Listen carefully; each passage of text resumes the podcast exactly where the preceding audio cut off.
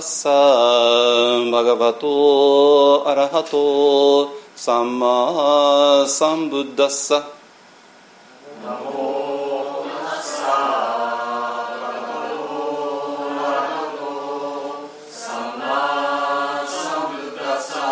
නමෝ තස්සා භගවතෝ අරහතෝ සම්මා සම්බුද්දස්සා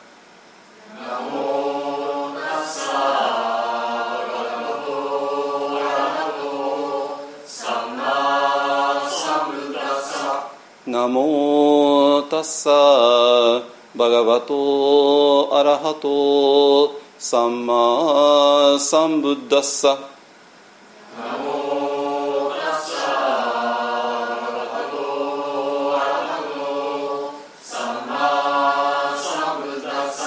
ブッダンサラナンガッチャミ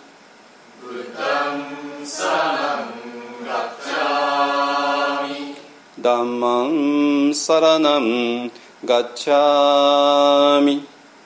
ධම්මං සරණං ගච්ඡාමි සංඝං සරණං ගච්ඡාමි.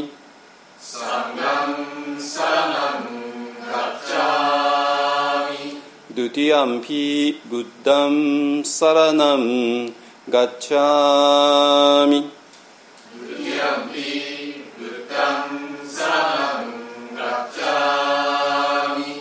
තුතියම්පි ධම්මං සරණං ගච්ඡාමි තුතියම්පි ධම්මං සරණං ගච්ඡාමි ဒုတိယံ පි සංඝං සරණං ගච්ඡාමි ဒုတိယံ පි සංඝං සරණං ගච්ඡාමි තතියම්පි බුද්ධං සරණං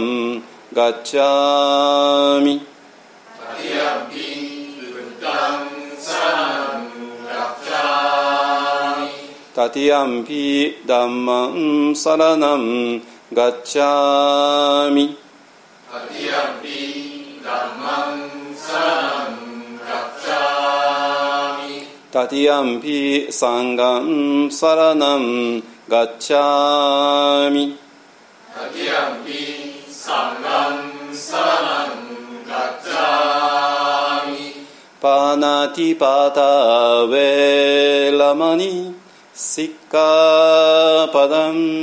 समादियमि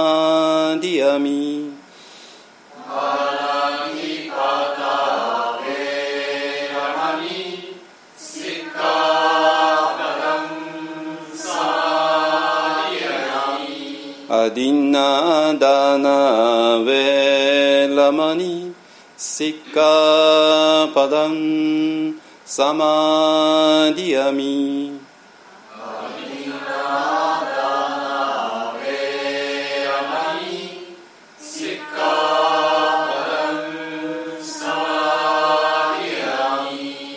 Kame sumichachara velamani සික්ඛාපදං සමාදියාමි කාමේසු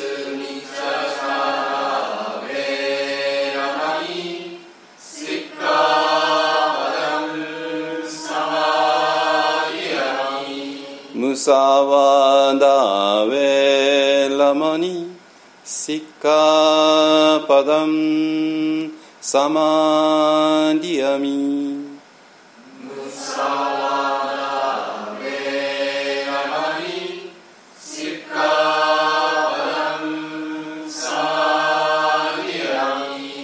ラメラヤマジャパマダタナベラマニシッカパダンサマディアミ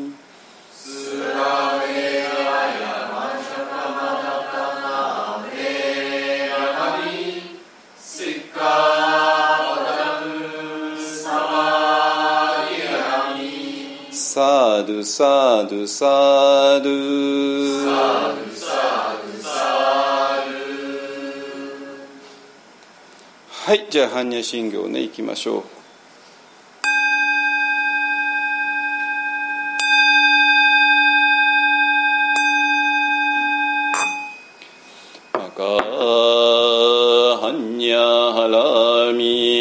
信行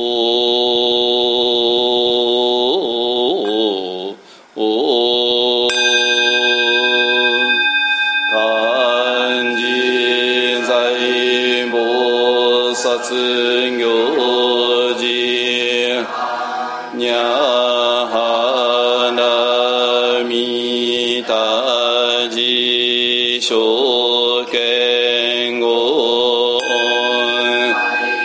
くんどいさいくやくしゃりし。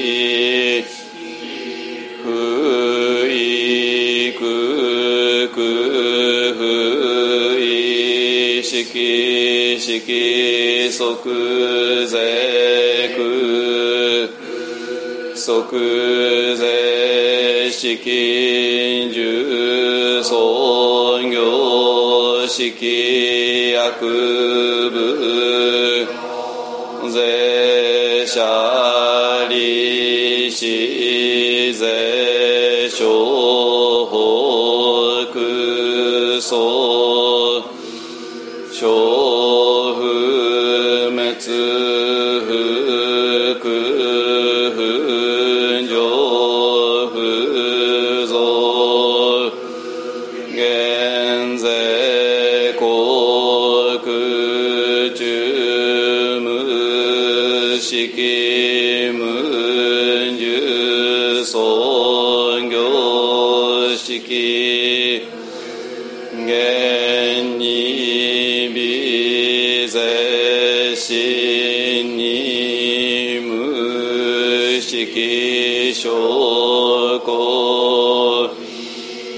法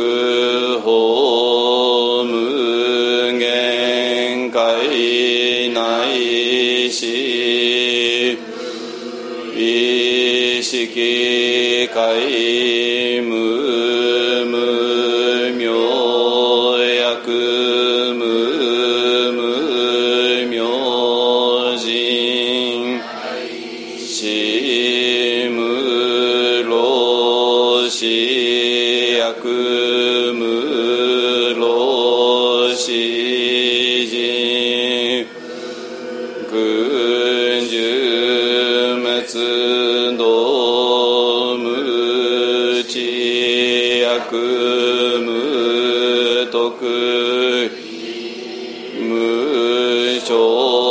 償と公問題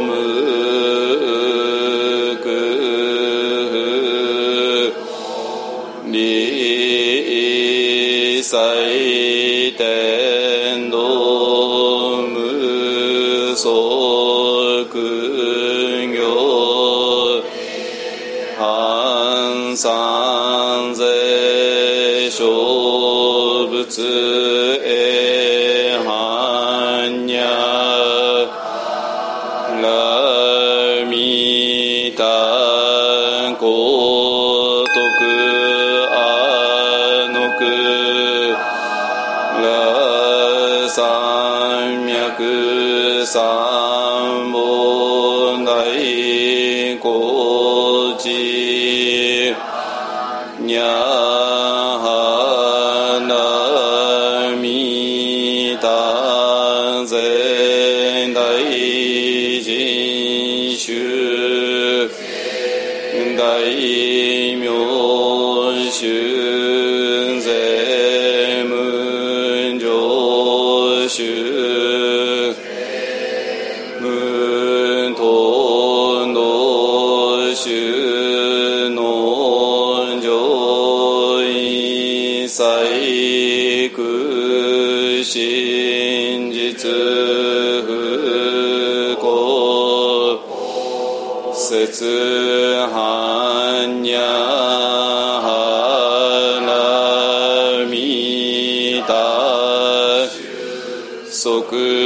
節終和す。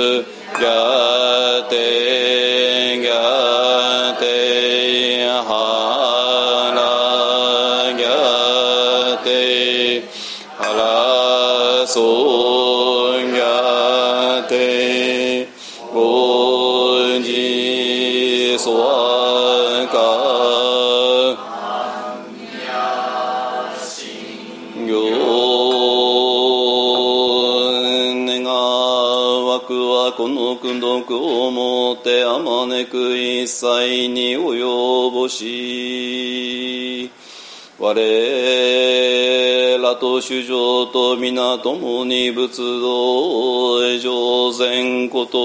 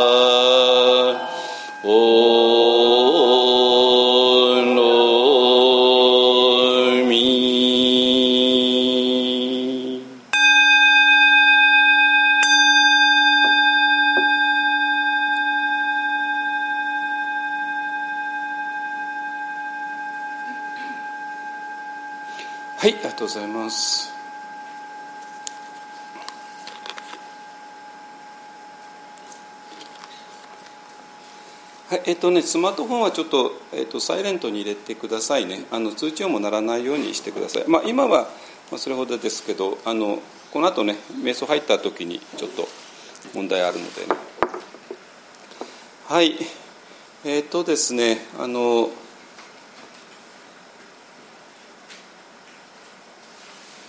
そうですね4月5月初めてそう,、ね、そうですねあのずっとねあの一般の方では、えー、と週末土日はやってたんですけども、えー、とそれ以外のところは本当に久しぶりですね、えー、と3月以来か、ね。えー、3月だって3月だって本当に一般でずっとやってたから。ででえっと、この間ね9月6月の初めに、えっと、第1週末にね、えっと、福島へ行ってきたんだけどもそれはちょっとまた10人ぐらいの少人数でちょっと行っただけなんであの広い会場でねやるのは本当に3か月ぶりぐらいになるかなと思います。はい、でえっ、とまああの今ね、えーとまあ、元に戻る過程で、えー、まだ完全じゃなくて、まあ、特にこうあのこの目黒不動産もねあの、えー、と非常に慎重に、えー、と元に戻りつつある形ですね。えー、あのここはあの日曜日ねあの日曜日だけじゃなくてねごまを炊くんですけども、えー、ごま供養をねしますけどもあの前はね、えー、と一番奥まで入れたんだけども、ね、今は、えー、そこはちょっと、えー、入れなくて一部の人しか入れなくて、ね、っていうような感じでちょっと入場制限をしてるみたいなんですけどもね、はい、でもまあとにかくあの、えー、入れるようになりつつありますので。ここで大丈夫ね？聞こえますね？大丈夫ね？はい。はいえーとねそれでね、えーと、今日はねあのこのえー、2ヶ月というか3ヶ月か。ねまあ本当に、えーまあ、ちょっと世の中がちょっと非常事態モードになったのがまあ3月くらいからですから、まあ、3か月ちょっとですよね、まあ、特に学校の休校が決まってからですね。となるともう4か月か、ね、でこの間に、えー、本当にあまりにもいろんなことがありすぎて あのだけども本当になんていうかな。いろんなことが明らかになって。でこれ本当すごいな。だからこれはもう本当に、まあ、パンデミックっていう、まあ、戦争ですからだから当然いろんなことが起こるのは当たり前で。ででその上でここをどうやって生き残るかだけじゃないですか。ね、もうでその生き残りをかけた、ね、あの戦いが今ようやくあのまあ一応一山越えてでこれからまだまだ二山二名山あるんでしょうけれども、えー、この間にね、えーと、非常にはっきりしたことと、えー、で、まあ、これで本当ダメージ受けちゃっても立ち直れないっていう、ねまあ、人も当然いるだろうしでダメージの反対のね あの非常になんていうかなあのもうクリアになってさらにパワーアップした、ねえ人とここまで差がつくかっていうぐらいについちゃってで例えば不安の問題にしたって不安に押しつぶされちゃった人っているみたいなんですよね。いるみたいっていうのは私の周りにはいないから。いないんですよ。で、まあ、押しつぶされちゃう人はもうもう多分もう来なくなる。来ない来ないので、まあ、そういう人に会わないんでしょうけども。あの私の周りをどう見たって別に不安とは一切関係ないところをみんな生きてるから、えーとまあ、でもテレビとかねなんかで見ると不安で押しつぶされましたっていう人がかなりいるみたいであのそこがねちょっと。まあ、私らの感覚とは多分ずれるんだと思いますけども、えー、なんていうかなそれで、えーと、このパンデミックっていうのはもうこれは世間世界全部包みますからでそうなるとこの3か月をどう生きたかっていうのは、えーと、もう本当世界に対してどういう、えー、態度をその人は持っているのかね、をあまりにも雄弁に語りすぎちゃってるのでちょっとめちょっと頭こやこやするんですよ。要するにあなたは世界とどういう関係を持っていますかでちょっと、ね、試験みたいになんか回答を書いたところでこれ本当に書いてるかどうか分かんないし本当に気持ちを書いてるかどうか分かんないしちょっと文章が下手だったりとかね いろいろして分かんないんだけどもこの3か月の間の行動を見ればその人の本音が全部分かってしまうっていうねっていう恐ろしい時代だったなと思います。ね、あので、えー、これは昨日もね言ったんですけども、まあ、今本番なんですよ。あらゆる意味で本番ですね。であのえーとまあ、今ね NHK でちょっとあの収録が終わっあのストックがきれあの終わっちゃったんでもう今、えー、途中で中断してますけどねあのキリンが来るっていうねあの、えー、なって。まあ剣法術数とねいろいろあって。まあそれはそれでねまあ登場人物がみんなよく知ってる人ばっかりなんで。えー、で彼らがその後どうなるかも大体私は知ってるから。であの分かりますけども。でもなんかやたらにね今回のあれは非常にリアルに感じてななんていうかな。そのその戦争、ね、戦の場面が、えー、派手だとか、ね、それはもうそうそんな大した問題じゃないじゃないですか。でそれよりかその前のね、えー、段階ですよね。でつまりどういうことかっていうと、えー戦が始まるっていうところでみんなの本当の本当の本音が出ちゃうじゃないですかですよねだって命かかってるんですよ、ね、でここで判断ミスしたら判断ミスして負ける方についちゃったら単になんか給料が下がるどころの話じゃなくて殺されちゃうわけですよね。で私だけじゃなくて私の家族一族老頭が全部ね殺される。だから絶対判断ミスは許されない、ね、でそうなんだけどもだからといって私はこのね主君が親方様がね大好きででこの人はどう考えても負けそうなんだけども 負けそうなんだけどもこの人をやっぱり裏切れなくてでこの人についたらまあ負けて多分殺されるのは分かってるんだけどもまあこの大好きなね主君と一緒に死ねるんだったらまあそれはそれで構わないっていうような生き方もね選ぶ人もいるだろうし。でそれで、えーと、この二,、ね、二方があってでどちらに対する思い思い入れも何もなくて まあ勝つ方に勝つ方につこうっていうねいうようなことをする人も当然いるだろうし、あのまあ、そこで、まあ、要するに何が言いたいかというとみんなの本音が全部戦が始まる前に出ちゃう。で始まったらもうそれは時の流れでねあのどどちらが勝つか勝たないか、ね、負けるか決まっていくんでしょうけどもそれよりかやっぱりそのやっぱ面白いのは、始まる前に、それぞれの人の思いが出てる。で今回も、えーとまあ、これはねえーと、織田と今川が戦うんじゃなくて 私らが、えーと、と今向き合ってるのは、ね、新型 COVID-19 っていうねまあ、そういうウイルスなわけでででそれに対して、どういう態度を取るのかっていうところでみんなのそれぞれの本音の本音のそのまた本音が今出ちゃったじゃないですか。これはすごいな。でこれは例えばねあの、えー、と今読んだばっかりですけどもえー、ブッダンサラナンガッチャミサンガダンマンサラナンガッチャミサンガンサラナンガッチャミってねでそれのサラナンっていうのが、えーまあ、私は避難所って訳してますけども、まあ、帰依をする場所ですね。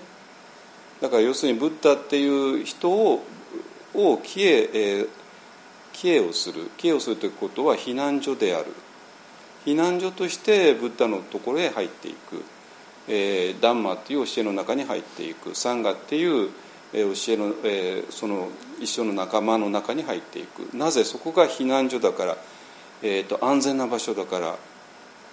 まあ私よく難民キャンプって言ってますけどね。難民キャンプだから、ね、もう我々はみんな難民で全てを失って、ね、住まいも何もかも失って。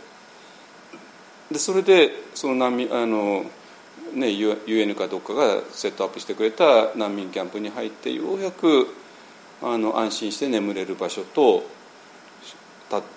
食べ物と安全と手にした、ねえー、そういうギリギリのところですね。でまああの世界って今の地球上は、まあ、ほとんどが、えー、そういうギリギリのところをみんな生きていてで、まあ、日本だけが例外本当に例外的にのほほんとしているわけですね。まあ皆さんの中で外国住んだ人あると思いますけども全然雰囲気が違うわけですね私も結構アメリカとかヨーロッパとか最近はアジアとかにずっといたんでまあ日本がどれほど天国かは身にしみて分かってますけども、えー、だけども、えー、そういう危険なところ時に、えー、避難所を見つけてそこを避難避難する。そしてブッダ・ダルマ・サンガっていうのがその、えー、大事な避難所だよねっていうのが基本的な考え方なんですよね。いいですか？だから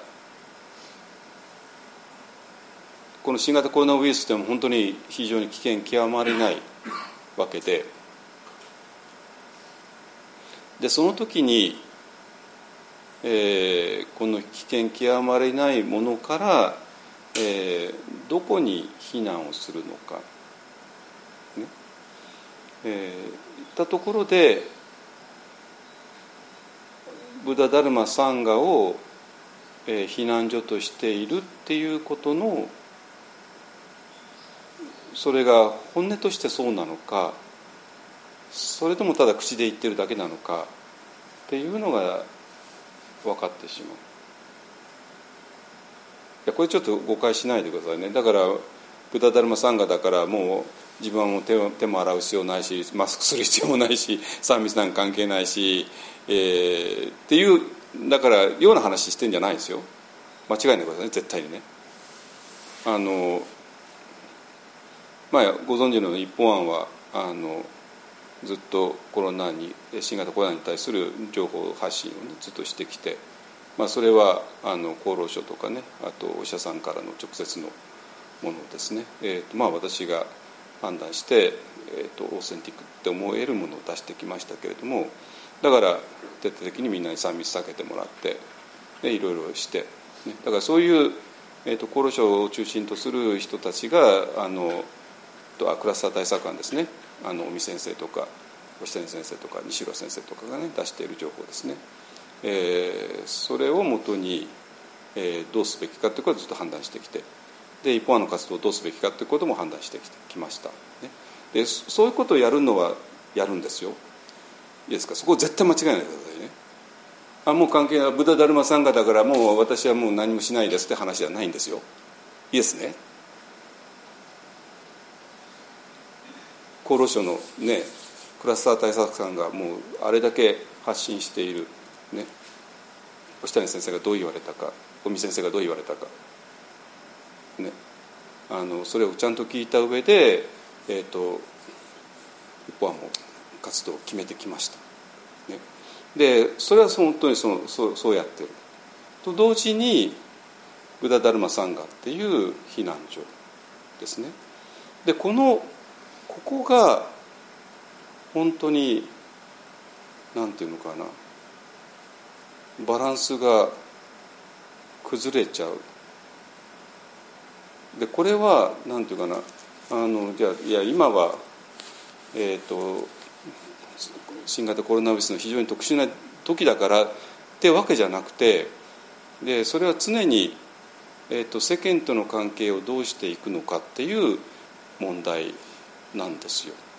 で世間との関係をどうしていくのかっていうところで世間との関係がなんか変だったから変だったんだけどもその関係それが変だっていうのがっきりしなかったあの状況がそれほど煮詰まってないからはっきりしなかっただけであって、えー、で今回のように状況がもうギリギリのとこまで追い込められると追い詰められると、えー、そこがはっきりしちゃったっていうそういう話なんですよ。えって言ってること分かりますかね？ね でえっとねじゃあ世間との関係がちょっと変っていうのはどういう例えばどんなものかね。あの皆さん今回多分、まあ、テレビのワイドショーとかほとんど多分見てないと思いますけどもあの、まあ、ワイドショーを見てるテレビのワイドショーを情報源とするような人は、まあ、絶対こここにはいないはずなんですよ、まあ、それは分かるんですよ。ね、でそうじゃなくてもっと直接なあのクラスター対策官が出しているような情報をね直接受け取ってあのどんなこと言われてるのかなあのを見見ていると思います。ね、でそれで、えー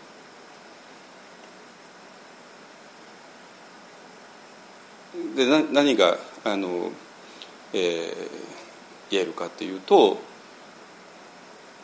今回はね本当にたくさんのデマが飛んだんだけどもそれが瞬間的に潰されていったっていうのをずっと見まし見見てた。そんな感じしますよね。どどんなんですか？デマって分かります、ね、これは私らはもう経験してていつ経験したかっていうとやっぱ福島の時なんですよ。あの2011年ですね。あの時ものすごいあのデマが飛んででそのデマに対して、えーと、そのデマを一つ一つデータと科学的な思考によって潰していったですねで。まあ、その戦いを私ら間近に見てで結局デマを言ってた人は全員消えてで正しいことを言ってた人がまあ生き残ってで結局彼らが言うことが正しかったよねっていうのがまあ何年かしてはっきりしたわけですね。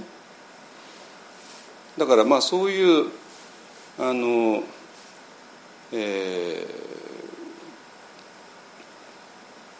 ー、もうわけのわかんない情報をきちんと精査してわけのわかんないのをきちんと潰していってであの何が正しいのか、えーと、一体どこら辺から正しい情報が出てくるのかっていうのを見ているね、えー、ことをずっとやってきたんでで今回もねあの今回はそれの応用編ですね。応用編だったのであのね今ね火葬場で忙しくてねもうどんどん火葬場がやってもう今とんでもない人が死んでるんですっていうデマ飛んだじゃないですか。ね。知ってますよ。でそしたらあの実際の葬儀屋さんがそんなことねえぞってねもう瞬間で否定して。だからあのそういう不安を起こすようなね引き起こすようなデマがもう数時間で消されていった、ね、あのとかいっぱいあるんですだからそういうのでなんかわけわかこうなって変に興奮状態で変なデマを飛ばす人が、まあ、ちらほら現れたけどそういうのが全部、えー、潰されていった。ね。えー、だからこれはね本当にすごかったの。でそのデマを潰すのの中心になっていたのはやっぱりお医者さんたちでね。でまあ彼らの本当に専門家の人たちが、えー、わけわかんないことを言ったら全部それは違うよってねあの言ってで彼らは絶対引かないですからねなぜかって命かかってるからね人の命がかかってるところでデマは絶対許されない。あのので、えー、まあ膨大な知識の量と膨大な経験とそして人の命がかかってるっていうことで、えー、冗談許されないっていうところでもうちょっとでも変なこと言う人あのお医者さんたちが直接うわってきてうわって潰してったねっていうことですね。でそれがまあ今回起こったことじゃないですか。ね、でねあの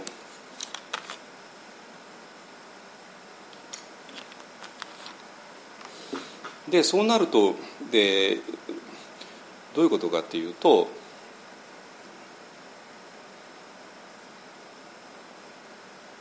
なんていうかな。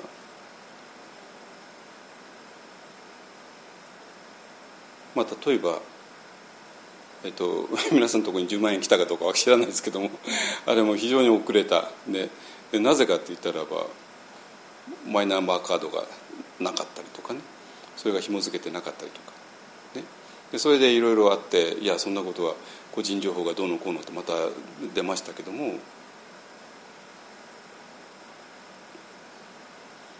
世界は今どうなってるかって言ったら完全にそこはあの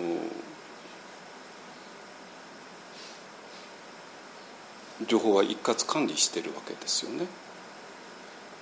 まあお隣の韓国にしろ台湾にしろね、どこでも何でも。なぜかって言ったら戦争してるからですね。戦争してる時に情報は一括管理しないとやばいからですね。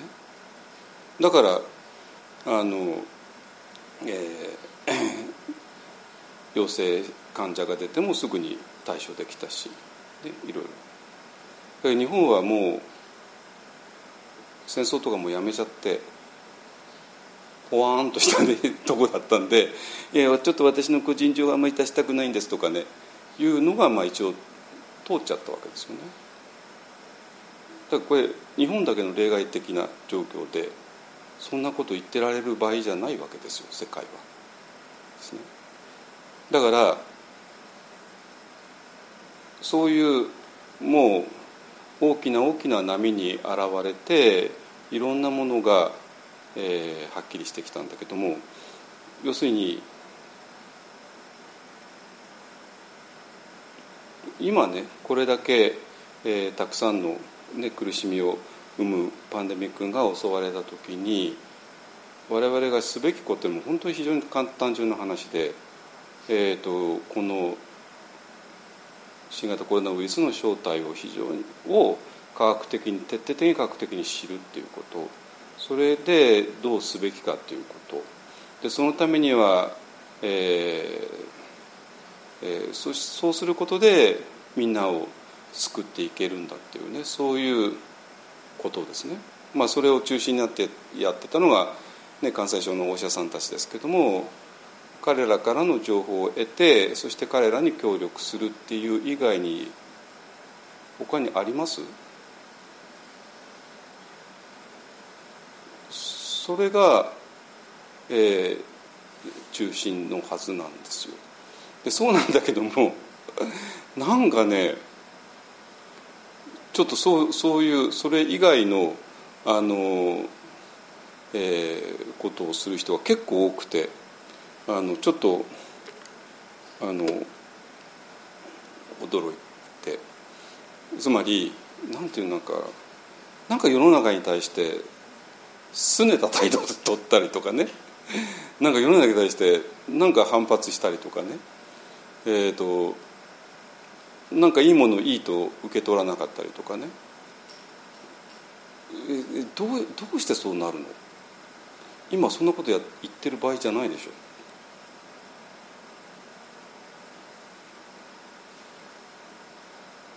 っていうのがあって非常に、えーと、不思議で。だからなんていうかな。まあ私はこのパンデミックの間に一番あの共感したのはみんな、まあ、大体全部お医者さんたちだったんですよ。あの彼らは非常に単純明快じゃないですか。とにかくこの病ウイルスの正体を徹底的に科学的に知る。ねえー、そして、えー、これが非常に不思議な感あの電波、ね、あの感染の仕方をしている。ね、もう今までのインフルエンザと全く違う感染の仕方をしてる。そしたらどういうふうな、えー、態度を取るべきなのかねして。でそしたら、えー、そしたらみんなを救えるよねっていう非常に単純な話だけども。でそれ以外に何かあります？ね。なんだけどもこれをなんかまた、えー、わけわかんないあのえー、素人の意見言っちゃったりとかねで何かあのすねちゃすねちゃったりとかね 何かあのなんかね変なんですよ。なんでもっと素直に、ね、世の中の人がみんなであのこれを乗り越えるっていう方向にいかないのか。みんなで頑張ろうっていう方向に行かないのかっていうのが本当に分かんなくてですね。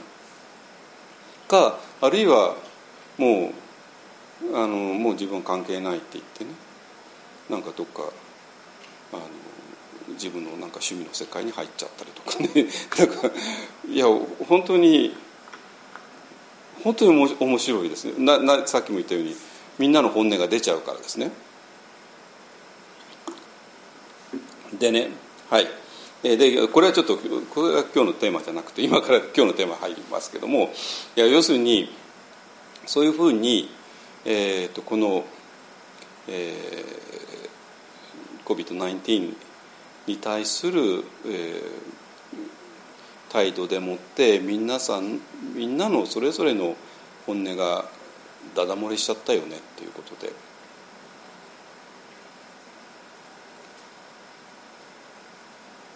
でなんていうかな。でそのダダ漏れしちゃった時にちょっと私が参戦できないような態度を取る人たちもいたしそれからまあこれ賛成も何もあったもんじゃないんだけども、まあ、不安でブス、ね、潰れちゃった人もいたし、ね、でそうじゃなくて不安には不安のひとかけらの不安もなくて。でそれで科学的にきちんと新型コロナウイルスの正体を見破ってで何をすべきなのかこれをしたら日本のすべての人たちがそして世界のすべての人たちがあの救われていく方法っていうね。この2つがきちんとなかったら瞑想してる意味なんてないじゃないですか。ないでしょ？これまでずっと瞑想してたのにいきなりもう不安でもうどうしようもないですなんて言ったらえちょちょっと待ってほしいんだけども。ってなるし。それで瞑想してきたのにあれだけ慈悲の瞑想やってきたのにでこの今これだけね日本だけじゃない世界中の人が苦しんでる時にどうすべきなのかっていうのはもうはもう一つしかないわけじゃないですか。ね、だけどそうそうならないで。ねあの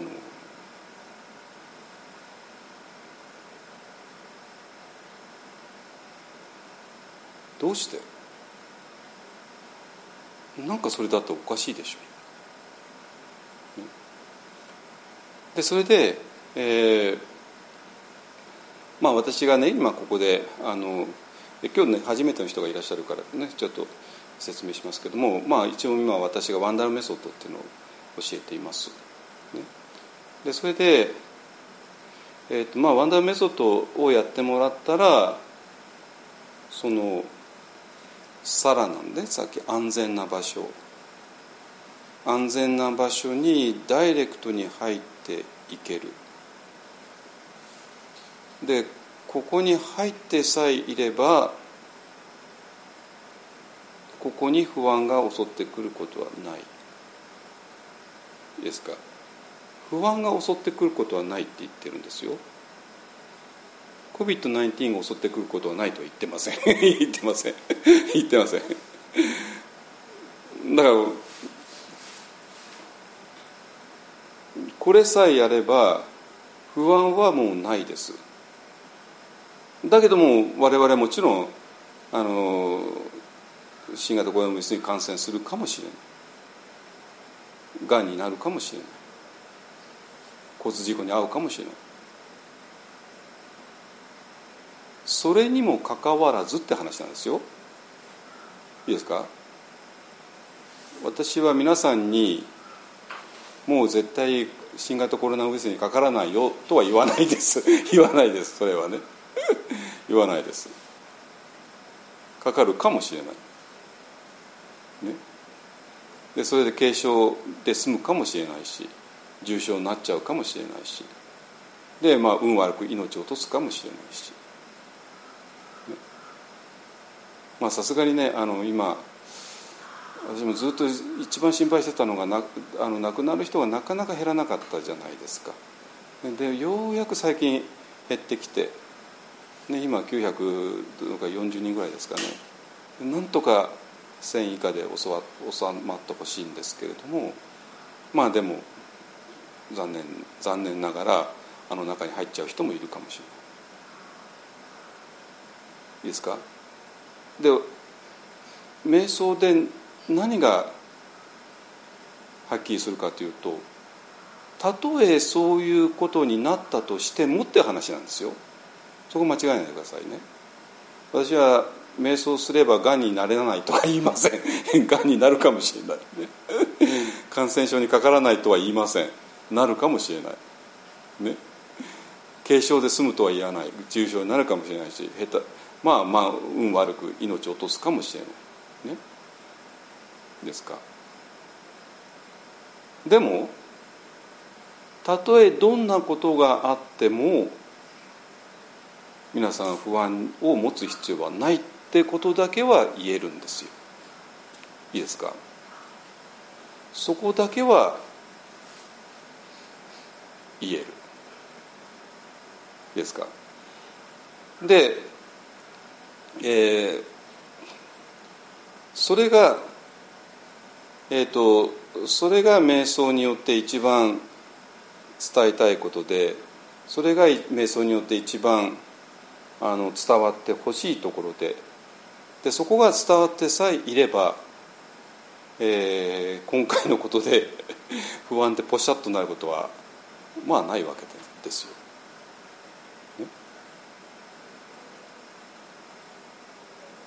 だから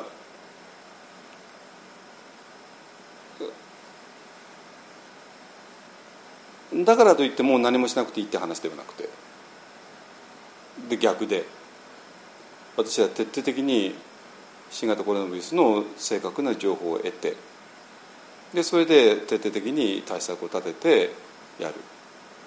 これで全然矛盾しないわけですね。なぜ矛盾しないかもちょっと今からお話ししますけど。ですか？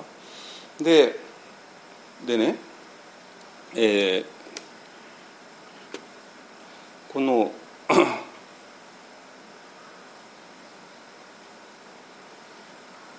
今までねワンダーメソッドまああの今日全くワンダーメソッドって何ですかっていう人は多分一人もいないと思います。ね初めての人もまあそれぞれ皆さん本読んだりとかね、まあ、多少は自分でやったりとかしてると思いますからね話しますけどもえっ、ー、とこのワンダーメソッドの、えー、一番の特徴はビリビリなんですよね。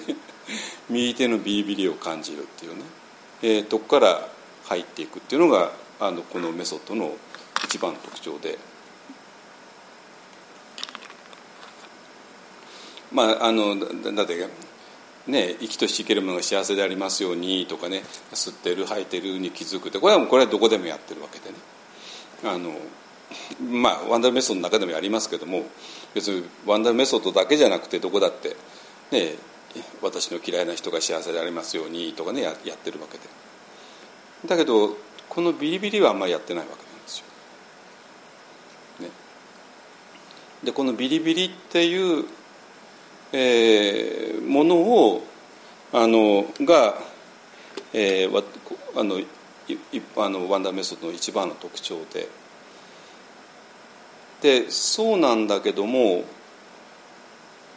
ここのね、えー、説明が今までうまいことちょっとできなかったんですよ。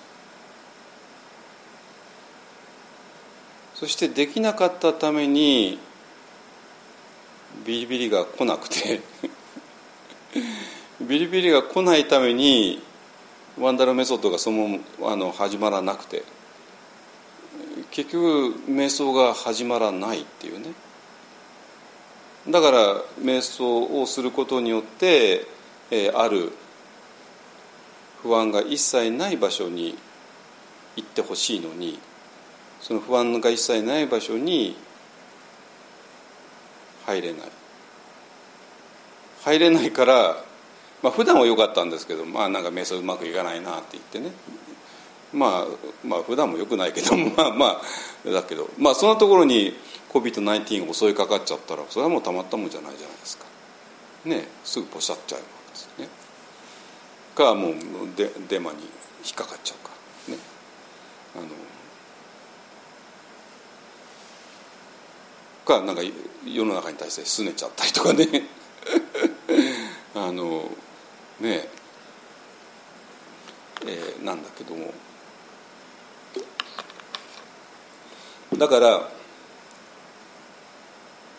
結局この不安が一切襲ってこない絶対的な大丈夫な場所に立ったらその時もう不安ってものから解放されていて。でその時何が起こるかっていうとみんなのために何をしたらいいのかっていうものだけになるちょうど全くお医者さんたちと全く同じ心の態度になるんですよ。ね。あのねまあお医者さんにもたくさんいろんな人いるけれどもまあある女医さんはねもう医者として見たら患者が金持ちだろうが貧乏だろうかなんだろうもう一切関係ない。今目の前に病気で苦しんでいる人がいたらそれを救うのが医者であるっていうね。まあそれはあのえっ、ー、とね、あのギリシャの有名なもお医者さん名前忘れちゃったけどあの、えー、から来てるね。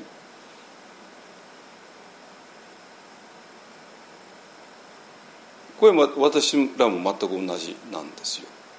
で私が扱ってるのは単なる病気による苦しみだけじゃなくてこの,、まあ、この世界はこの世界と体の病気の苦しみも非常に大きなもんだけどそれだけじゃないじゃないですか、ね、だから私らは、まあ、日本のいわゆるのドクターの人たちメディカルドクターの人たちが扱っている苦しみよりかもっと広い苦しみを扱うだけどもその態度は全くこのメディカルドクターの人たちと全く同じなんですよ。ああ同じだと本当思ったわけね今回ねあのお医者さんたちの直接の発信を聞きながら。ね、だから我々の生き方としてはまず絶対的な安全な場所を探す。そしてそれを発見してでそしてそれを、えー、その中を生きる。じゃあその後どうやって生きるのかって言ったら簡単。お医者さんとして生きるんですよ。お医者さんとして。いや別にこれが医学部行けってそういう話じゃないですよ。ね。であのだから皆さんにお医者さんになってほしいんですよ。言ってること分かります？お医者さんってどういう人たちですか？人の苦しみを感じる。そしてその苦しみの原因を分析する。そしてそれに対してどうしたらいいのかを考える。そして全力を尽くして治療していく。それ以外のことは一切関係ない。目の前の人がどんな人であろうか。ね。あ同じだと思ってあ私お医者さんなんだって あので皆さんにもお医者さんになってほしいんですよ。本当に。つまり絶対的な安心を得た後はね。だからつまり絶対的な安心とお医者さんとして生きていく。いう単純じゃないですか。だからお医者さんじゃない態度ってどんなんでしたっけ？人の苦しみを気にしないとかね。あのやるけどもうお医者さんなのにデマを飛ばすとかね。デマを飛ばすとかね。お医者さんなのになんかあの足を引っ張るとかね。足田さんなのになんか世の中にすねちゃうとかね。あのこれもうダメじゃないですか。ね。お釈迦様がお医者さんだっていうのは知ってますよね？大丈夫ね？あのえーと、かんお釈迦様でおお釈迦様でたくさんの名前もお持ちなんだけども、えー、まあアラカンとかねももちろん一つだけどももうその一つ大大医王っていうのがあるんです。大っていうのは大きいですね。医っていうのはお医者さんの医ね。王っていうのは王様ですね。だからそんじょそこらのお医者様じゃなくて最高のお医者さんであるだから皆さんに瞑想をきちんとやってもらってきちんとこの絶対的な安全な場所を皆さん自身が体験した後お医者さんになってほしいわけね。わかります？お医者さん以外の生き方ってありえない。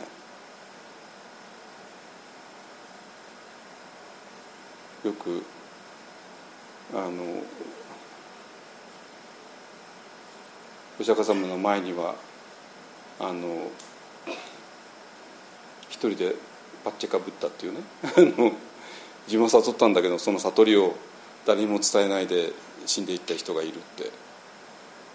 いや私はそれはかなり疑ってるんですよ。悟ってそれを誰かに伝えたいとは思わないっていうのは私はその人悟ってないとは思います。実を言うと。悟ったんだけどもその悟りは人に伝えるのはとても難しいから、えー、伝えずにそのまま誰にも知られずに死んでいった。人たちがいるっていうのが前提なんだけどもそれに対してお釈迦様は悟られただけじゃなくてそれを立派に伝えたいよね。そこが前のあのパチェカブッダたちとは違うよねっていうのが、まあ、一応仏教の基本線なのね。知ってますよね。私これかなり疑っていて悟ったけども悟りあそれを伝えたくないっていう人がいたとしたらそれちょっとおかしいでしょうし。伝える伝えたかったんだけども伝えられなかったっていうんだったらそれもまたちょっとおかしいだろうってね 私は思います。あのまあそれは伝え方が下手だった。でも下手だったっていうのはやっぱりその悟りにどっか嘘があったんではないかなと、まあ、これちょっと言い過ぎかもしれないけども。あとまで思います。いいですか？だからもし皆さんがそういう、えー、悟りって、まあ、悟りってちょっとなんかわけわかんない言葉だからまあそういう絶対的な安全な場所ですね。そう発見した後皆さんの生き方としてはお医者さん以外の生き方はありえないんですよ。わかります、あのだからまあもちろん今のね私がお医者さんってものすごい広い意味で言ってますよ。だからあの狭い意味でのお医者さんね、まあ、あのえ、そこあのみんな医学部出て、ね、あの国家試験取って、まあ、お医者さんとして働いてる人たちねがまあ多分あの結構近い、まあ、もちろんその中には、ね、あのお金のためにやってる人もいるだろうし、ね、何のた、まあ、わけわかんない人もいるでしょうけどもでも今回は素晴らしいお医者さんたちがいっぱいいるなってことを発見して。でああで私も彼らの仲間なんだ、まあ、私は医学部出てないけども あのお医者さんの国家資格もないけどもでも広い意味でのあのお医者さんっていう意味ではね。っていうことなんですよ。ですか？でね、えー、だから、えーと、このパンデミックですよ。パンデミック何ですか？今一番人が苦しんでる時ですよ。今一番お医者さんが必要とされてる時ですよ。でその時に奮い立たなかったらちょっとおかしいじゃないですか。ね。もうみんなどこでも中国だろうがどこでもみんな寝ずに、ね、みんな頑張ってたわけですよ、まあ、日本はようやくね余裕持てるようになったんですけども。あのねだからもし瞑想者としてここら辺がはっきりしてたら皆さんそれぞれお医者さんとして働くはずなんですよ。このパンデミックの時にね。でお医者さんとして働いていないとしたらごめんなさい。それやっぱりちょっとどっかおかしい。根本的におかしい。でそれで、えーと、問題はこの絶対的な安全なまあ今日の話はこの絶対的な安全な場所をはっきりと瞑想によって発見してそれを実感した人だったらばその後はもうその後の生き方はお医者さんとしての生き方以外にはありえない。でお釈迦様自身がそうでした。35歳でこれを発見してで80歳であの櫛ながらというところで亡くなるまでね、えー、ずっとお医者さんとして活動された、ね、まあ私ら2年前に、えー、悟られた場所と亡くなった場所両方行きましたけど。でで問題はねじゃあこの絶対的な安全な場所に、えー、どうやって入っていくのかっていうところでメソッドがあるんだけどもでこの一方あのワンダーメソッドの一番の特徴がまあビリビリなんですよ。ビリビリね。右手のビリビリね。でこのビリビリっていうこのビリビリって一体何なの？まああの微細な感覚とかいろんな言い方してきたんだけども何なのっていうところでちょっと私もちょっと言葉を濁してたとこがあるあって。あの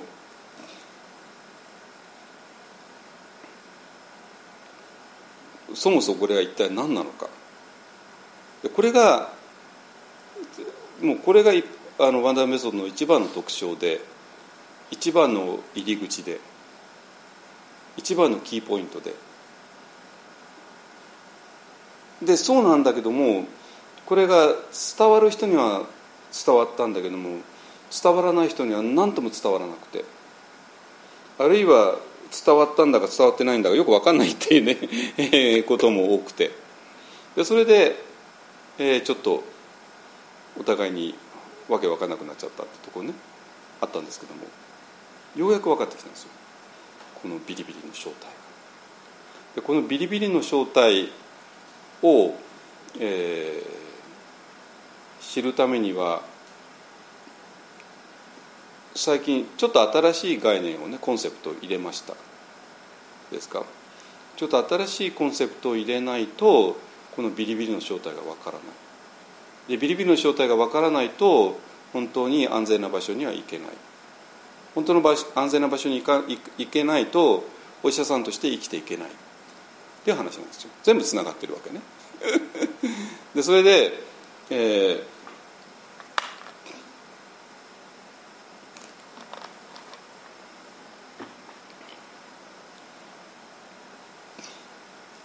それで見事にねこのパンデミックの中にでお医者さんとして目覚めちゃってもう活発に活動している人たち一方の前にたくさんいます。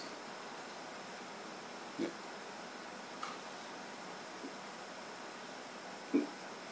でそうじゃなくてもう不安でポシャっちゃった人。デモでなデデマデモじゃないデマで なんかわけわかんなくなった人とかね。まあまあいるけども本当にもうお医者さんと目覚めちゃった人たちもね結構いるんですよ。だからそのためにはまずこの安全な絶対的な安全な場所が分かんなきゃいけなくて。でこの絶対的な安全な場所に行くためにメソッドってやってんだけどもそのメソッドの急所がもうビリビリなわけね。でそのそのでこのいいで今日の話そういうつながってるんですよ。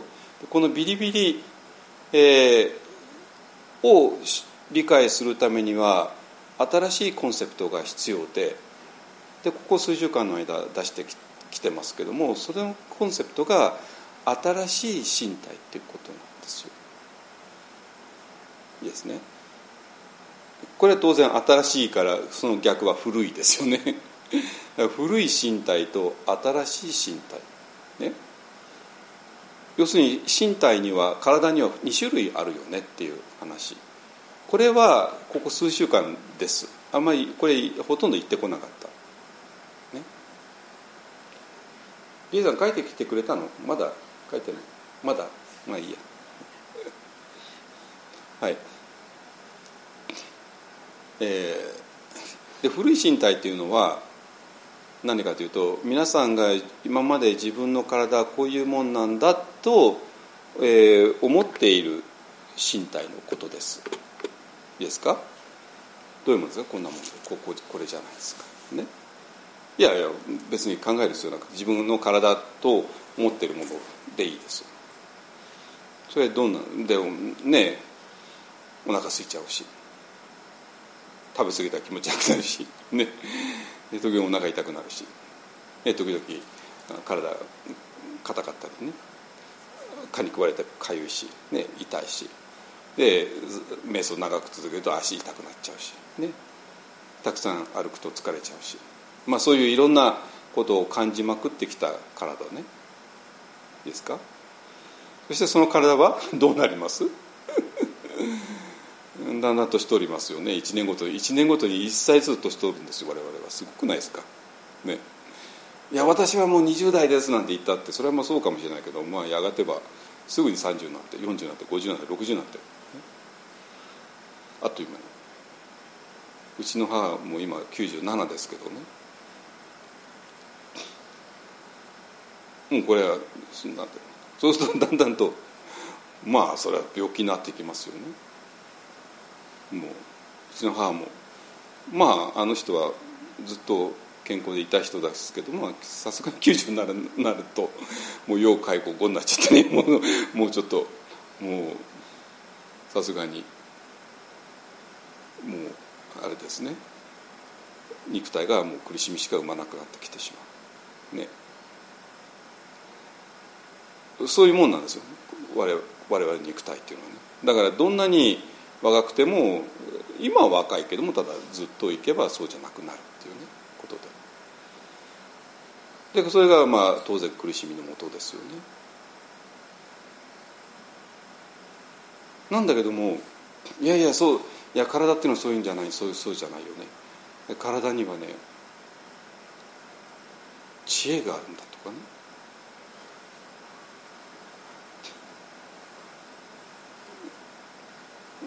ね、あなあなたのこの頭の中はいつもノイローゼ気味でしょうけども、ね、嫌なことばっかり思い出して未来の不安ばっかり思うかもしれないけどもあなたの体はそうじゃないんだよってね。あなたの体にはね知恵があっててそれをね身体知身体知ですね。体の知ですね。があるんだよとかね。じゃあそのためのワークショップしましょうとかね。山ほどあるじゃないですか、ね、あんまりこれ具体的に言うとちょっといろいろ問題なんて言わないですけどもね。言わないですけど。あのちょっと私もよく読んで「ああそうですか」と「ああそうですか」っていうねなっちゃうんですけども。どうみんなあれどう思ってるの？も読んで面白い？言えないよね。商売の邪魔になるからね。いや私ねああいうのをいや私ああいうことやってないからまあそうですかとしか言いようがなくて言いようがなかったのね。ななんかねなんかなんか要するになんか煮え切らないよね。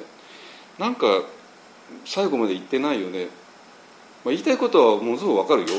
もうあの頭がもうノイローゼ気味でしょ。そしてこの頭だともうなんか何かを掴もうとするけどもあのそうじゃなくて体はそうじゃないよね。体はほら、ね、ここになんか安らぎがあるよね。今ここの安らぎだよねとか、まあ、分かる分かるんだよそういうこと全部ね。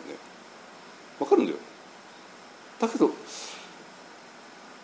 だけどこれで実際に体にもっと強烈な苦しみが来た時にねそれそれくらいで大丈夫？って話で。ちょっと大丈夫なんじゃないかなっていうのね っていう話でね。だから私らは今ねこの古い体に対して新しい身体ということを言い始めてます。でこの古い身体の中に皆さんが今まで体と思ってきたもの全部入ります。ですか、えー、そして皆さんの体がやがては年取って病気になって死んでいくよねっていうのも全部こっちに入ります。ですか？そして身体値とかなんていうのもごめんなさい。本当にごめんなさい。だけどやっぱりこっちに入るんですよ。こっちに入るわけ。わ分かる？言ってること。でね。で身体値とか何とかっていうものに私が一番引っかかっちゃうのは知恵っていうものをこっちに入れてるんですよ。古い体の子にね。だけどもごめんなさい。知恵っていうのはそこにはないから。知恵があるとしたらこっちなんだから。だけども新しい体っていうものがそもそもないから。もう非常に簡単な話で新しいっていう体っていうのもそもそもないから。古い体の中に全部突っ込んじゃってるんですよ。ね、で私らが今やろうとしてることはそうじゃなくてこの古い体ではない全く違う新しい体ってものを打ち出した方がはるかにリアリティに近いってことなの。はるかに皆さんが瞑想を通して見えてくる新しいリアリティはこうした方がはるかに説明がつくってことなんですよ。そういう話なの。でこうした方がはるかに仏典も読めるってことなの。法華経も読める。浄土経典も読める。般若心経も読めるって話なの。実際のところ。ね。新しい身体。とした方か。そして新しい身体のところに知恵って言葉を使うんだったらばここに入れた方がはるかに早いってことだろうね。ちょっと私もねここまで今まで言い切れなかったんですよ。ちょっと私が二重構造って言った場合にどうしてもこの私と新しい意識までは言ってたんだけどもあの新しい身体とは言ってなくてですか？だけども二重構造っていうことは言ってきたんだけど二重構造っていう場合はやっぱりまずは新しい身体なんですよ。二重構造に入っていくためには。いいとなるといいですか？皆さんは古い体を持ってるわけね。古い体で何十年間生きてきたわけ。で古い体でさまざまな感覚を味わってきた。痛いのとかとかねもうさまざまなこと。そしていや痛いだけじゃないよ。この古い体に知恵があるよ。だからボディーワークしようよねとか、まあ、そういうそういうことまでしてきたんですよ。ねだけどもそれにはどうしても限界があってそうじゃなくて皆さんの古い体のすぐ隣に新しい体があって。で私らは新しい体の中にまず入って入ることによってだんだんと、えー、新しい意識っていうものが見えてくる。そういう順番。実はワンダルマメソッドっていうのも実はそういう順番になってるんですよ。私もちょっとそこまで説明しきれなかったんだけども。で、えー、とこのビリビリですね。ビリビリ。じゃあこのビリビリに関する最大の誤解は何だったかっていうとこのビリビリっていうのも古い体の中で起こることと捉えてきた。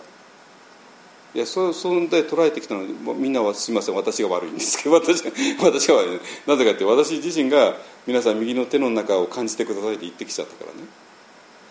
右の手のひらの中でビリビリで感じません？ね。言ってきちゃったから。でそうすると私が右の手のひらの中にビリビリを感じてくださいって言ったらそれは当然みんな右の手のひらの中感じ感じようとするに決まってるじゃないですか。当たり前ですよね。じゃあこの説明のどこがおかしかったのかって話。いいですか？でこの説明だとねやっぱ体は一つしかいう設定なんですよ。で体一つしかなくてでそしてこの右の手皆さんが何十年一緒に生きてきた右の手ですよ。皆さんがその右の手を使って何人の人と握手して、ね、鉛筆握って書いて、ね、コンピューターのえー、キーボード打って。でそういうことをたっぷりしてきた右の手ですよ。皆さんがよく知ってる右の手ですよ。その右皆さんがよく知ってる右の手のひらの中にビリビリある。ではないんですよ。実を言うと。いいですか？何言ってるか分かんないでしょ？まあいいんだけど 分かんなくていい。いいですか？そうじゃなくてこの皆さんは古い体を持ってるんだけどもそれとは違う次元のところに全く新しい体っていうのを持っている。持っているの。いや私は持ってませんなんて言わないでください。持っているの。これは。事実だから。それに気づこうが気づく前が関係ないの。ね。でそれで皆さんがほんのちょっとした注意の向け方を変えるだけで皆さんは古い右の手のひらからその場所に全く新しい体を発見する。そしてその新しい体の中にビリビリがあるっていうそういう話なんですよ。そしたら皆さんがなぜビリビリを感じなかったかっていうのも理由をはっきりするじゃないですか。皆さんは致命的な間違いをした。ごめんなさい。その間違いを犯させたのは私のせいです。その古い体の中でビリビリを探そうとした。で私の説明に致命的な欠陥があったのはそこなのね。まあ私の説明聞いちゃったらあの古い体の中で探すのは当たり前だったんですよ。いやでもそんなこと言ったってビリビリ感じるんですけどもとかね、まあ、強烈に感じる人もいましたよもちろんね。それなぜかというとその人たちは無意識のうちに探す場所を変えてたんですよ。っていうかもうもう勝手にビリビリが出てきちゃったからとビリビリが出てくる場所に行ったらもうそれはすでに新しい体の次元なんですよ。そこへ勝手に入っていっちゃったわけ。だから右の手で感じたものを体全体に行けば体全体が、えー、新しい体を感じることができる。そういう話です。いい？でねでその新しい体を右の手のひらのビリビリを感じることで、えー、それを入り口として入ることで、えー、体全体が、えー、ビリビリの。そういう新しい体が見えてくる。新しい次元が見えてくる。そしてそれはどういう次元かっていうと古い体の一つの特徴として形があるんですよ。形あるでしょ？皆さん身長何センチですか？体重いくつですか？胴回りいくつですか？ね。髪の毛黒いですか？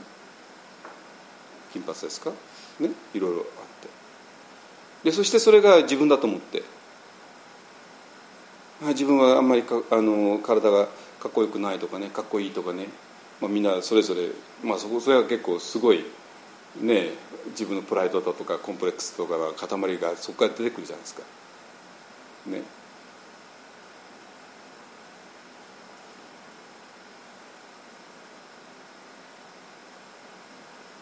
だけども新しい体には形ってないのね。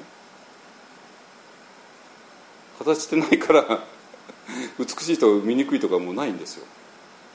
身長何センチっていうのもないんですよ、ね、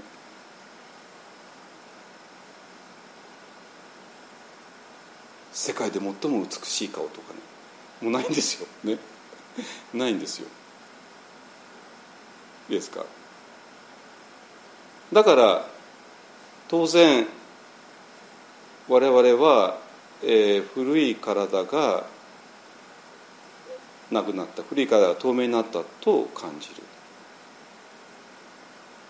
そしてそのもう一つ大きな特徴は、えー、その体の形がなくなった世界っていうのは実は光でできてるのね。これで全部の答え合わせができるはず。答え合わせってどんなんですか？仏典の中に光って出てきましたよね。山ほど出てきましたよね。浄土経典だろうが法華経だろうが。あれ何だったんですか？どうせまあ象徴的なあのねねあの仏像の後ろにはね後輩っていうね、まあ、光を表してああそっかおあの仏様たちは光り輝いてるのねって、まあ、ただ想像してただけじゃないですか。ね、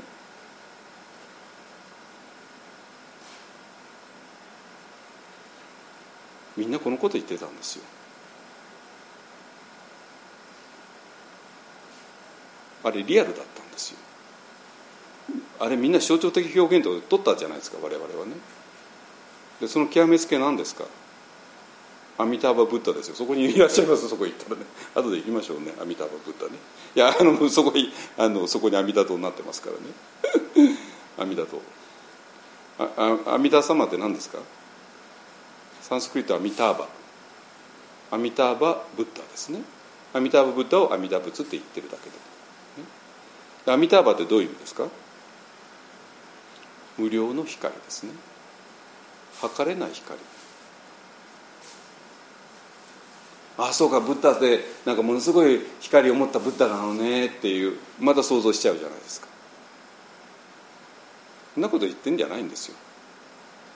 そうじゃなくて私らの古い体のすぐ隣に新しい体の次元があってそしてそれは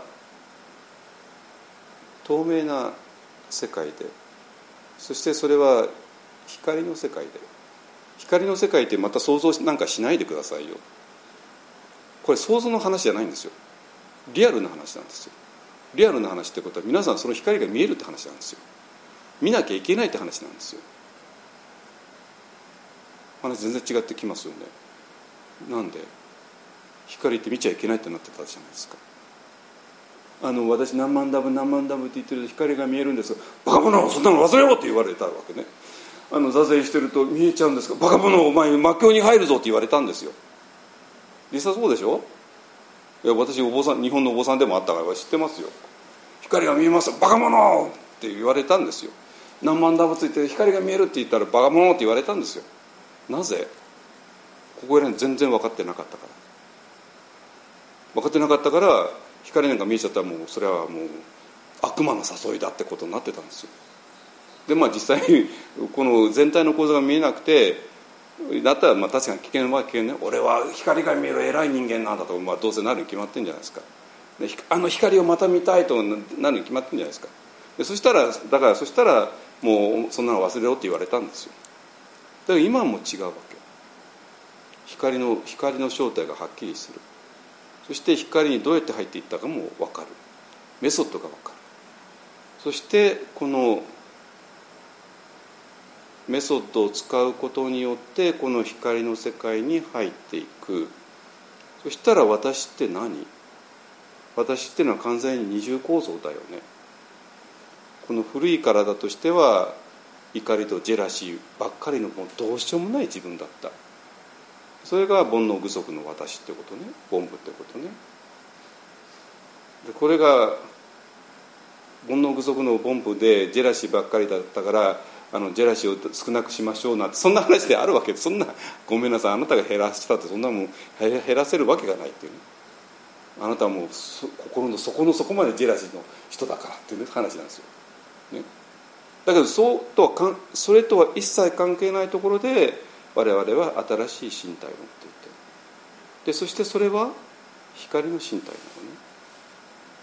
そしてそれは測ることができない光の世界なんでそれを無量光それをサンスクリットでアミターバと言って。でそしてそれをただシンボライズしたシンボライズして阿弥陀仏って言ってただけなんですよ。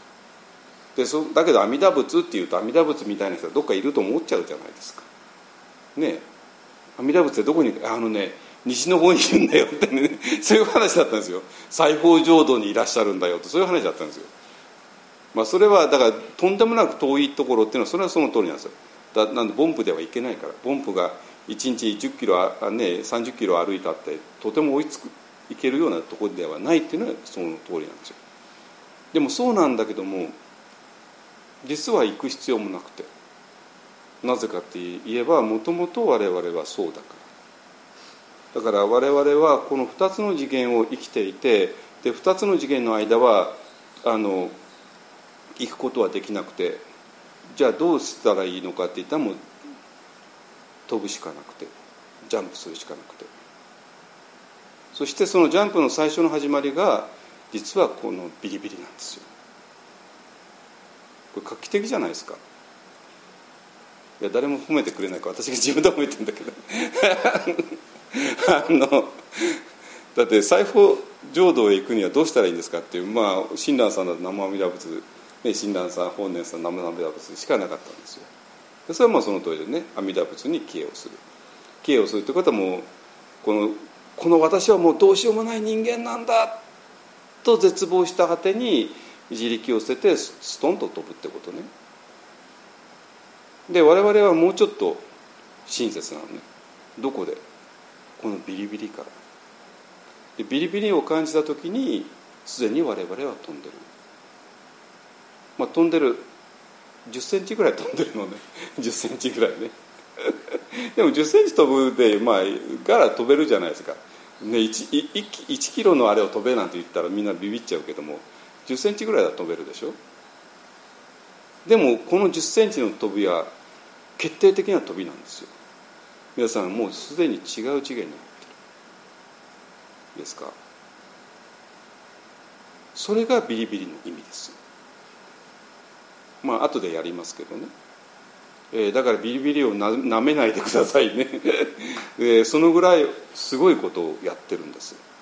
そこから我々は、えーと、とアミターバ・ブッダの領域に入っていく。そしてそれさえ分かれば、えー、パンデミックに襲われようが関係ないでしょ。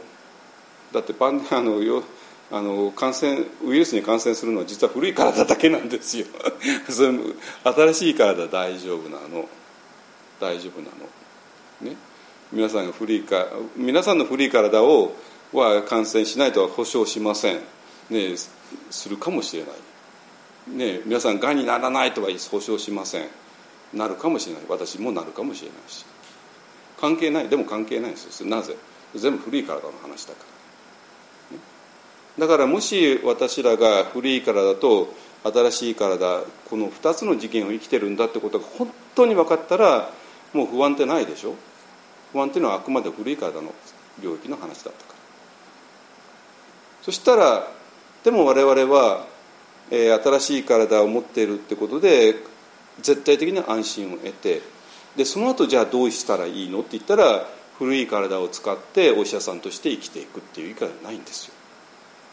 でそれを仏教用語だと菩薩っていうわけね。いいですか？っていうことをこの東京で一番けあの歴史のある目黒不動尊で言いました。はいじゃあねじゃあこのビリビリ1 0センチを超えましょう。ねこの後ね。えーと、今からねヨガやって、えー、その後ねいきましょう。はいえっ、ー、とねあの主情無変性感度、えー、これシグセイガン、ね、今言った、えー、お医者さんとしての違いで誓いですよ。お医者さんとして自分は全ての患者を救うぞってそういう話ですよ。そういうお医者さんとして生きていく決意を述べてください。ね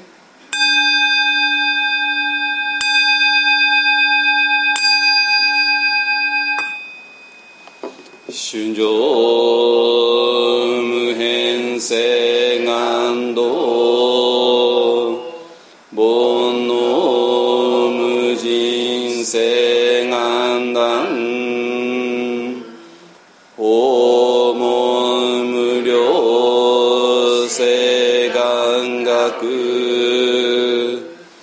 仏道無常性。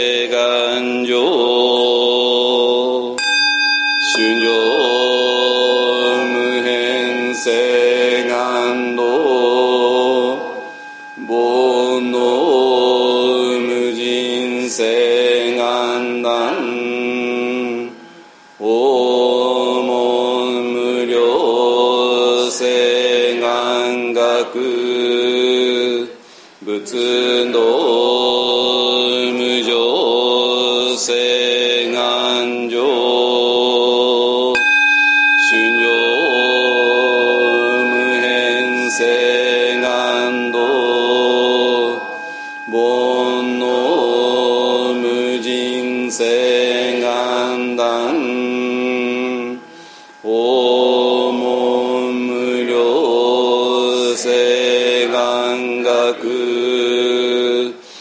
仏道無常誓願